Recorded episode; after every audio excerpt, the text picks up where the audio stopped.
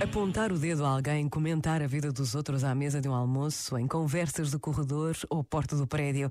É muito fácil cairmos na tentação de julgar, de transformar o ouvir dizer em certezas que se proclamam ou se sussurram. Mas todos sabemos como nos podemos enganar ou fazer julgamentos precipitados. Por vezes, basta a pausa de um minuto para nos interrogarmos e nos decidirmos a calar esta ou aquela palavra. E Deus permanece. Pensa nisto e boa noite. Este momento está disponível em podcast no site e na app.